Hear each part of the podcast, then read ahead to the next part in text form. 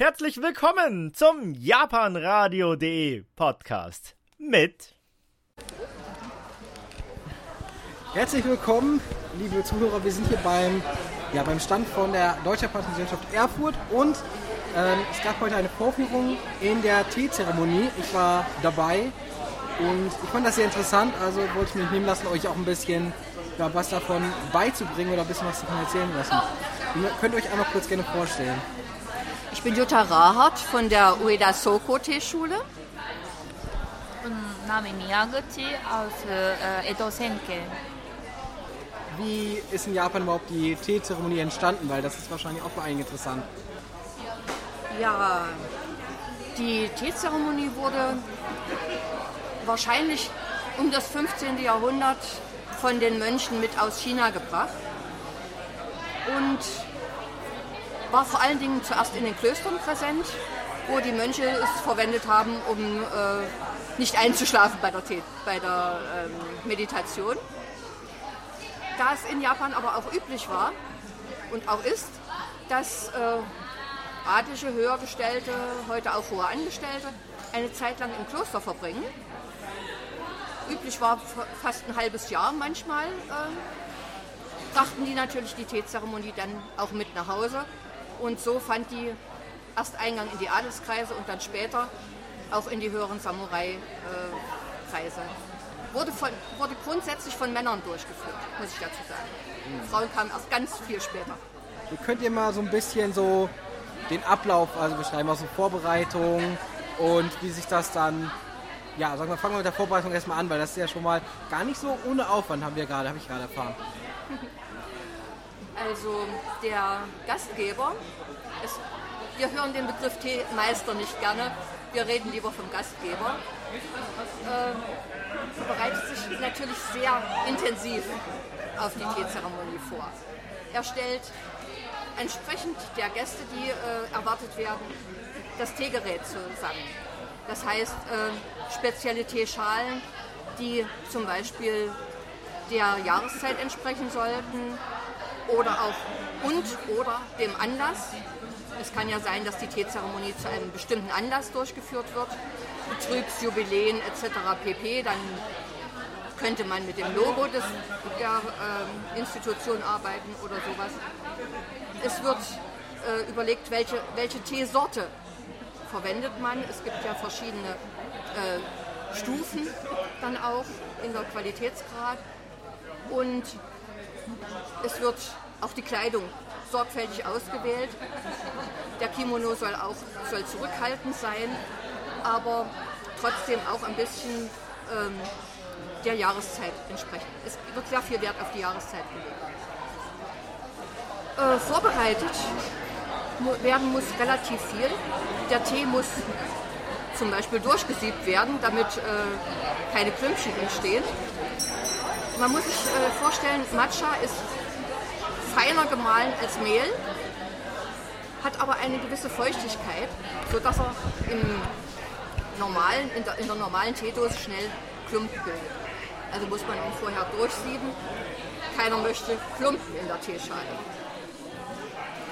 Der, äh, der, Teebesen, der Chasen, muss gewässert werden, damit die Borsten geschmeidig werden. Der besteht aus Bambus. Trockener Bambus kann brechen und niemand möchte ein Stückchen Bambus in seiner Teeschale haben. Und so geht das weiter. Ich könnte jetzt noch eine halbe Stunde erzählen, was da vorbereitet werden muss. Aber vielleicht möchte Nami auch noch was sagen. Ähm, wichtig ist äh, Wasser und Tee und Gäste. Das war's. Ja. Ich sagen, ohne Gäste und Anlass, das hat ja auch keine Teezeremonie. Also nicht für andere zumindest.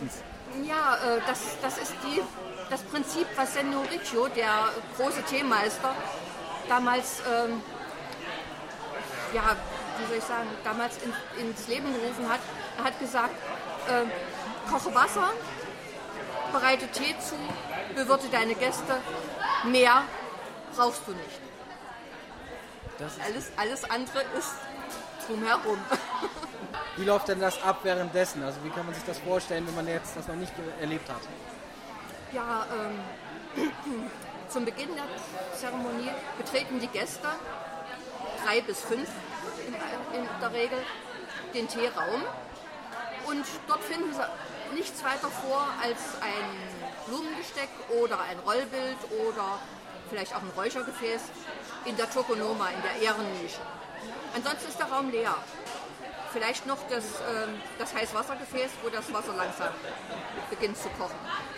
Und erst wenn die Gäste ihren Plätze eingenommen haben, sich vorher auch nochmal umgeschaut haben im Teeraum, dann betritt der Gastgeber den Raum, verbeugt sich, begrüßt seine Gäste und trägt dann das Teegerät nacheinander in den Raum hinein, beginnt das Gerät noch einmal rituell zu reinigen. Ist natürlich alles sauber, aber es könnte ja sein, dass während des Reintragens ein Stäubchen drauf gefallen ist. Also reinigt man alles nochmal mit einem besonderen Seidentuch. Und nachdem die Gäste ihre Süßigkeit zum Tee bekommen haben, beginnt dann der Tee, wird dann der Tee auch bereit, zubereitet. Dazu wird mit einem Teelöffel, dem Shashaku, der Tee in die Teeschale äh, gefüllt, zwei Löffel in die Teeschale. Dazu eine Kelle heißes Wasser und mit dem Teebesen wird das Ganze aufgeschlagen. Je nach Teeschule mehr oder weniger schaumig. Es gibt Teeschulen, da bedeckt der Schaum die ganze Oberfläche und ist richtig schön hellgrün, zartgrün. Es gibt Teeschulen, da möchte man in der Mitte noch einen kleinen See aus, mit, aus Wasser sehen und der Schaum soll dann nur partiell sein. Wie gesagt, das sind so die Unterschiede der Teeschulen. Ansonsten läuft die Teezeremonie relativ gleich ab, überall. Die Gäste bekommen nacheinander ihren Tee zubereitet, jeweils in einer Extraschale bzw. in einer Schale, die zwischendurch gereinigt wird. Auch das ist optional in den einzelnen Teeschulen. Und wenn die Gäste dann ihre, ihren Tee getrunken haben, können sie auch Fragen stellen nach dem Tee, nach der Süßigkeit, nach den Teegeräten. Aber nur an, einer, an bestimmten Stellen und nur der erste Gast. Das ist auch so eine interessante Sache. Der erste Gast hat praktisch eine Vorrangstellung. Er sollte sich auch auskennen mit der Teezeremonie. Und was er sagt, der Tee ist gut oder der Tee ist äh, ausgezeichnet, das gilt auch für die anderen Gäste. Wer würde es wagen, dem ersten Gast zu widersprechen? Und ja, wenn die Gäste dann den Tee getrunken haben und der erste Gast bedankt sich und sagt, er hat genug getrunken, dann beginnt der Gastgeber das Ganze rituell wieder zurückzubauen. Sprich, er reinigt die Teeschale mit heißem Wasser, da in der Schale den Teebesen und baut alles wieder genauso auf, wie es am Anfang gestanden hat und demonstriert damit, ich könnte jetzt sofort weitermachen mit der nächsten Teezeremonie. Tut er aber nicht, sondern er trägt die Sachen dann hinaus, nachdem sich die Gäste eventuell auf Wunsch auch noch die Teegeräte genauer anschauen durften. Danach trägt er es, wie gesagt, hinaus, schließt die Tür hinter sich und die Zeremonie ist beendet. Die Gäste gehen in der Reihenfolge, wie sie gekommen sind, wieder durch den niedrigen Kriecheingang, durch den sie gekommen sind, hinaus. Und in Japan ist es üblich, dass man dann am nächsten Tag so ein kleines Feedback gibt. Meistens nicht dem Gastgeber, sondern demjenigen, der zur Teezeremonie eingeladen hat. Das ist wahrscheinlich meistens dann der erste Gast auch sein wird, oder? Nicht immer. Nein, nicht immer. Äh, der Einladende kann zum Beispiel eine Firma sein die jetzt Geschäftspartner zusammenbringt in einer Teezeremonie, damit die erstmal eine gewisse Tuchfühlung haben. Anschließend wird dann in einem Geschäftsessen das ganze Geschäft entwickelt oder man ehrt einen bestimmten Menschen. Auch da muss der Einladende nicht unbedingt mit unter den Gästen sein. Es kann der Gastgeber sein, das kann auch sein, aber sehr viele mieten sich eben einen äh, Gastgeber, einen Teezeremoniekundigen, der die dann auch äh, durchführt. Auch Privatleute äh, halten sich dann gerne im Hintergrund und sagen, nein, ich, ich schicke jetzt lieber drei äh, Personen, die ich ehren möchte, dorthin und halte mich selbst im Hintergrund. Und äh, das ist auch durchaus üblich. Ich glaube, von der Länge hast du gesagt, sind es ungefähr so 30 Minuten immer. Äh, nein. Oder ist das jetzt, oder habe ich das falsch verstanden gehabt? Äh, das, was wir jetzt hier vorgeführt haben heute, das waren ungefähr 30 Minuten. Das ist aber nur ein ganz kleiner Teil der eigentlichen Teezeremonie. Die eigentliche Teezeremonie in Japan dauert drei bis vier Stunden Ja. äh, und beginnt auch mit einem Essen oder es, es ist ein Essen dabei. Es kann eine Zeremonie dabei sein, wo die Holzkohle erst einmal arrangiert und angezündet wird.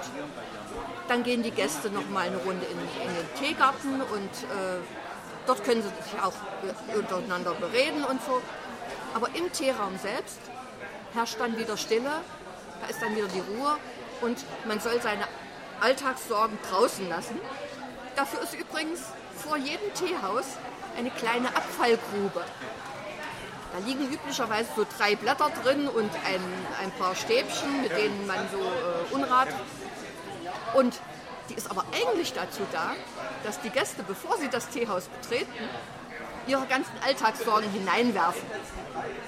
Also den ganzen Seelenmüll, der soll draußen bleiben. Danach betritt man das Teehaus erst und ist da drin frei. Und dann dazu passen natürlich dann auch vorher alles ablegen, was mit Weltlichem zu tun hat. Richtig, Also vor allem Uhren Handys. und Uhren, Handys, Schmuck äh, lässt man am besten zu Hause, wenn man äh, zur Teezeremonie geht.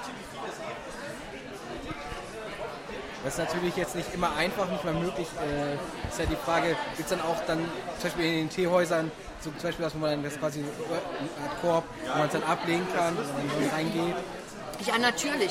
Es gibt in vielen ähm, Teegärten, die ich auch besucht habe, äh, neben der Wartebank, auf der die Gäste praktisch warten, bevor bis die Teezeremonie losgeht, gibt es ein kleines Häuschen oder einen, zumindest einen abschließbaren Schrank, wo man so seine Sachen reintun kann. Da kommen dann auch Mäntel, Regenschirme etc. mit rein. Ähm, das nimmt man ja alles nicht mit ins Teehaus. Wenn ihr die Möglichkeit habt, da mal sowas zu besuchen und mal ein bisschen in Ruhe, wenn ihr das mal richtig kennenlernen wollt, dann gibt es immer wieder Ortschaften. Du hast ja gesagt, zum Beispiel hier in der Nähe von Jena, Bad Langensalza. Richtig, im Bad Langensalza wird äh, vierteljährlich eine Teezeremonie, Vorführung immer an, an einem Wochenende, Samstag, Sonntag. Äh, es gibt Teezeremonien in sehr vielen äh, verschiedenen Tee japanischen Gärten. Äh, das ist im Internet gut zu recherchieren. Ich weiß jetzt, Berlin macht, äh, München macht, äh, Hannover Teezeremonien. Ja, das sind so die, die gängigen, wo auch wirklich äh, sich Vereine drum kümmern, dass dort was gemacht wird. Wir hoffen, dass wir es in Erfurt auch bald wieder machen können.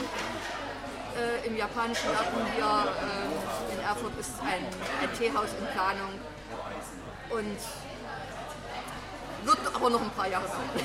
Was vielleicht auch noch interessant ist, so, wie, wie kann man das werden? Also wie kann man quasi, ich sag jetzt auch mal Gastgeber werden, weil das ist ja, natürlich, Teemensch.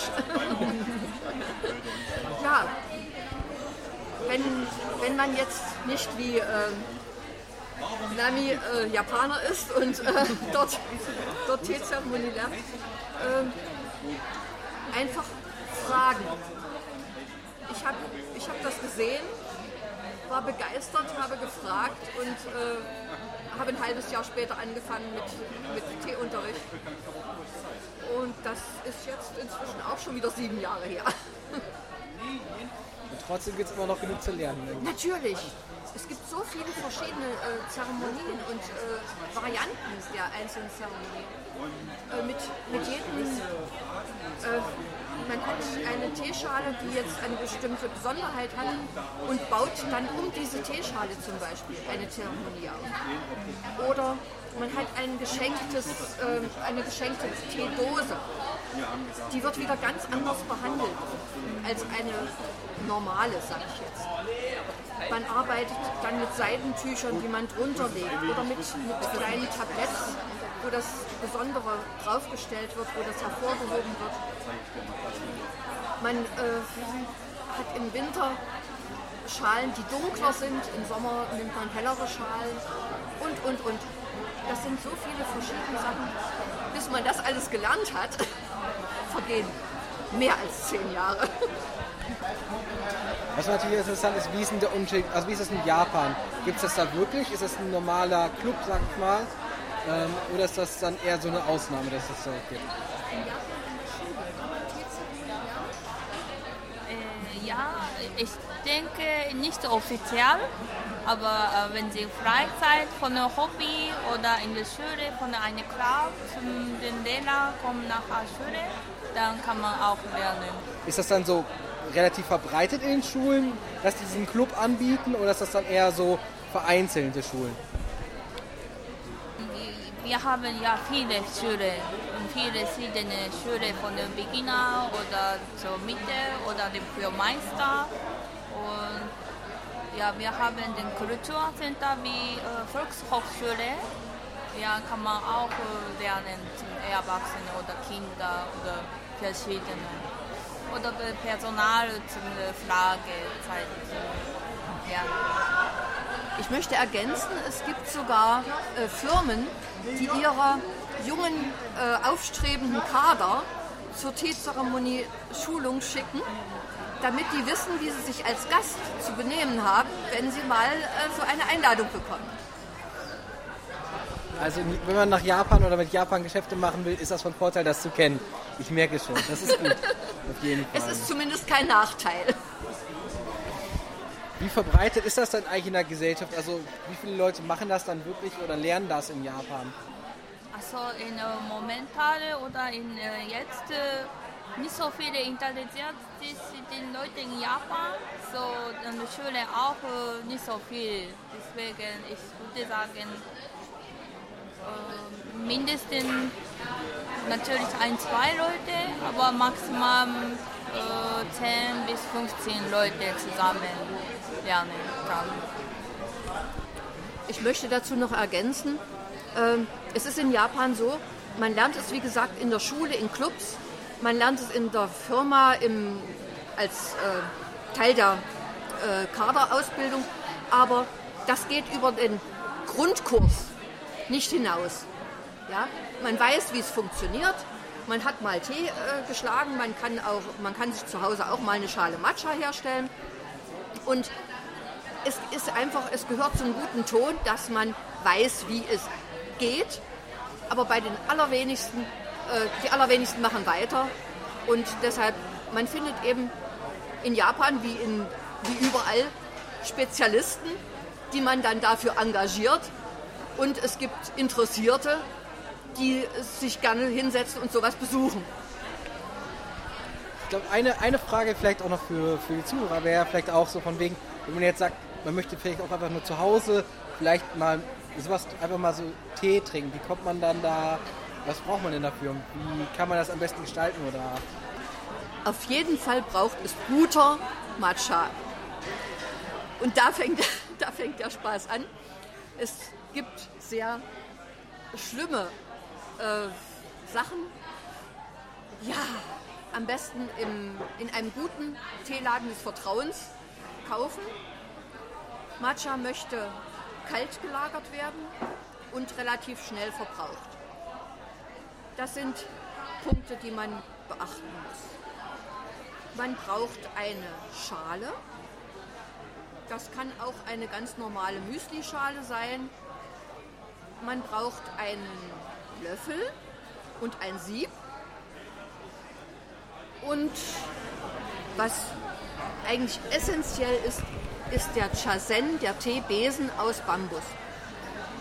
Ich habe es schon versucht mit elektrischen Milchaufschäumern und allem Möglichen, was man so empfohlen hat. Der Tee wird damit nicht ordentlich äh, schaumig. Er wird die, die einzelnen kleinen Teebestandteile äh, verwirbeln sich nicht so schön im, im Wasser und äh, das bringt es einfach nicht. Ich empfehle wirklich jedem, der äh, Matcha trinken möchte, guten, auf gute Teequalität zu achten und sich einen äh, Chasen, also einen Bambus-Teebesen zu besorgen. Alles andere kann man bei uns in jeder Küche finden. Was auf jeden Fall wichtig ist, den Tee nicht zu heiß äh, aufgießen. 85 Grad ist so die äh, Richttemperatur. Erreicht man eigentlich, indem man den Tee entweder nochmal in ein extra Gefäß, das, das heiße Wasser in ein extra Gefäß und dann aus diesem Gefäß in die Schale gießt. Oder man wartet eben ein bisschen, bis es abgekühlt ist. Im Idealfall hat man einen Wasserkocher mit äh, Temperatureinstellung. Ich bedanke mich auf jeden Fall für das Interview. Es war sehr interessant. Auch mal den Blick aus Deutschland und aus Japan zu sehen, natürlich auch. Und ich freue mich, dass ihr das Interview mit mir geführt habt. Vielen Dank auch. Vielen Dank.